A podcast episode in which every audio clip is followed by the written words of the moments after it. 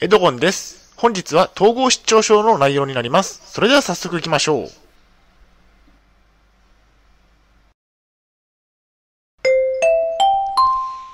はい、HCAP チャンネルにようこそ。えー本日の内容ですが、えーっと、池袋で就労移行支援で知り合った友人と、えー二人で飲み会をしたというところですね。えーっと、頭痛ありといった内容でお送りしたいと思います。前提条件としましては、えー現在私は統合失調症を患っています。精神病院に3年間入院をしていました。えっと、お酒、お酒が好きですね。大変申し訳ないのですが、ポッドキャストの方は写真が見れないのでご了承ください。えそれではコンテンツですね。丸1番で池袋で開催された飲み会について。丸2番でお酒は統合失調症に影響はなかったのかについて。最後に本日の行動プランと終わりにがあります。ではまず丸1番の池袋で開催された飲み会について。えっ、と、就労移行支援で知り合った友人と二人で行ってきたということですね。えー池袋での飲み会は1年間通っている就労移行支援で知り合った友人と行ってきました。少し前に連絡先を交換していました。一緒に職場実習に行っていて、職場実習の現場でもたまにお話をしていますということですね。仲の良い友達が、えー就労移行支援でできるとは思ってもいなかったので嬉しいですね。まさか一緒に飲みに飲みに行けるような仲になるとは思思ってもいませんでした。まあ、えーっと、この就労移行支援に通っていたのは、えっと、2020年、2021年のことなので、えー2022年現在ではもう、えー就労移行支援には通っていないということですね。まあ、1年前のお話になるということですね。友人の方から誘いがあったということで、池袋の飲み会は友人の方から電話がかかってきて、え飲みに行きませんかと誘われたのがきっかけでしたね。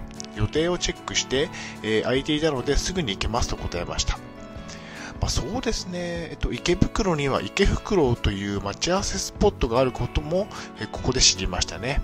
まあ、友人は昔から東京に住んでいる方で、え東京に詳しいですね。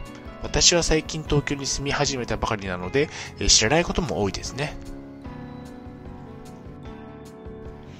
え飲み屋に到着。予算、予算は4000円ということで、え就労移行支援の職場実習の工賃は高くはないので、えたまにしか飲みに、飲み屋で飲むことはできませんが、えそのその分楽しもうと思いました。予算は4000円にしました。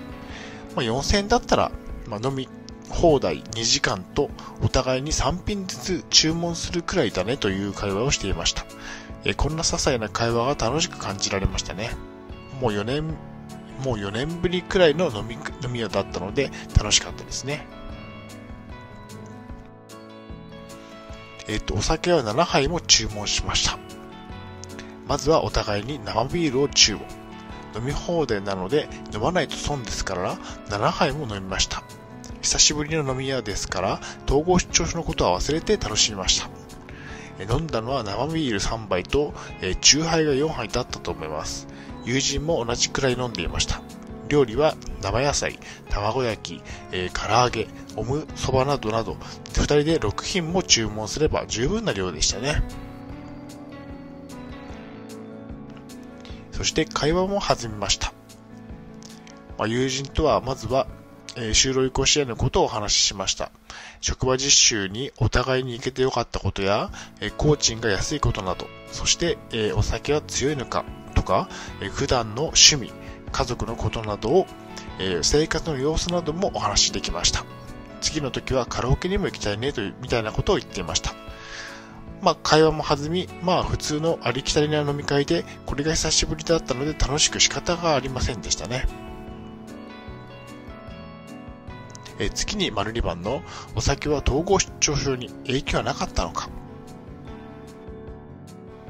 えー統合失調症と診断されてからは、えー私は統合失調症と診断されてからお酒は控えめにえー生活をしてきました。特に入院を3年間もしていたため、えーその後はお酒はほとんど飲んでいませんでした。まだ7杯も今回飲んだのは20代や30代前半の頃、働いていた時の飲み飲み会以来だったかもしれませんね。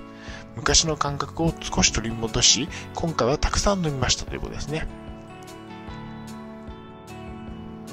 飲み会中は楽しい感情が増えたということで、飲み会をしていたのは2時間ほどでしたが、飲み会中は病気のことは忘れて楽しかったですね。特に統合失調症の症状が強くなったり、幻聴が聞こえてきたり、薬の副作用が強くなったりすることはなかったですね。お酒の効果もあり、ほろ酔い気分で楽しい感情が増えました。まあ、とても良かったということですね。飲み飲み会後はどうだったか、まあ、頭痛ありということで、飲み会が終わり、友人とお別れし、池袋からの最寄りの駅まで移動しました。電車電車には普通に乗ることができて、車内でもスマホをいじって遊んでいました。まあ、そして寝る前に、寝る時間になった頃に少し頭痛が起きたんですね。これは普通とは違った症状だったため、明らかなお酒の影響の頭痛だと分かりましたね。朝まで頭痛が残らないか不安を感じながら、え就寝することにしました。朝起きると頭痛は収まっていて、すっきり7時間睡眠で目覚めることができました。7杯もお酒を飲んだため頭痛が起きたのかもしれませんね。まあ、えっ、ー、と、3年間入院をして、その後もお酒を控えていた生活だったところ、えっ、ー、と、7杯も急にお酒を飲んだことによって、まあ、頭痛が起きたのではないかというふうに思われますね。まあ、飲みすぎには注意というところですね。まあ、今回の頭痛について、まあ、統合失調症だから頭痛が起きたの、起きたとは考えにくいので、えー、普通の人でも起きるお酒の飲みすぎによる頭痛だったのかなと思っています。さすがに久しぶりにお酒を7杯も飲んでしまったため、えー、その副作用だったのかもしれませんね。まあ、次回の飲み会では飲むスピードをもう少しだけ落として、えー、飲んでいこうかなと思っています。生ビールが久しぶりでうますぎたため、え、勢いでガブ飲みをしてしまったというところはちょっと反省しなきゃいけないですね。まあ、結論としましては、お酒は美味しいですが、飲みすぎには注意し、ゆっくり飲んで食べることを心がけたいと思います。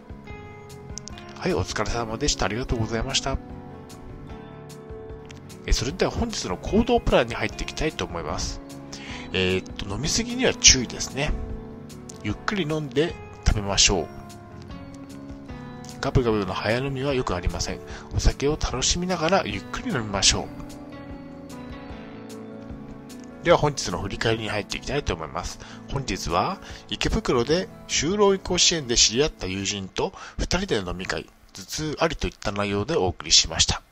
丸一番では池袋で開催された飲み会について予算は4000円で7杯も飲んだということについて丸2番ではお酒は統合失調症に影響なかったのか飲み会後に頭痛があって眠ったら翌朝には治っていたというところをお送りしました。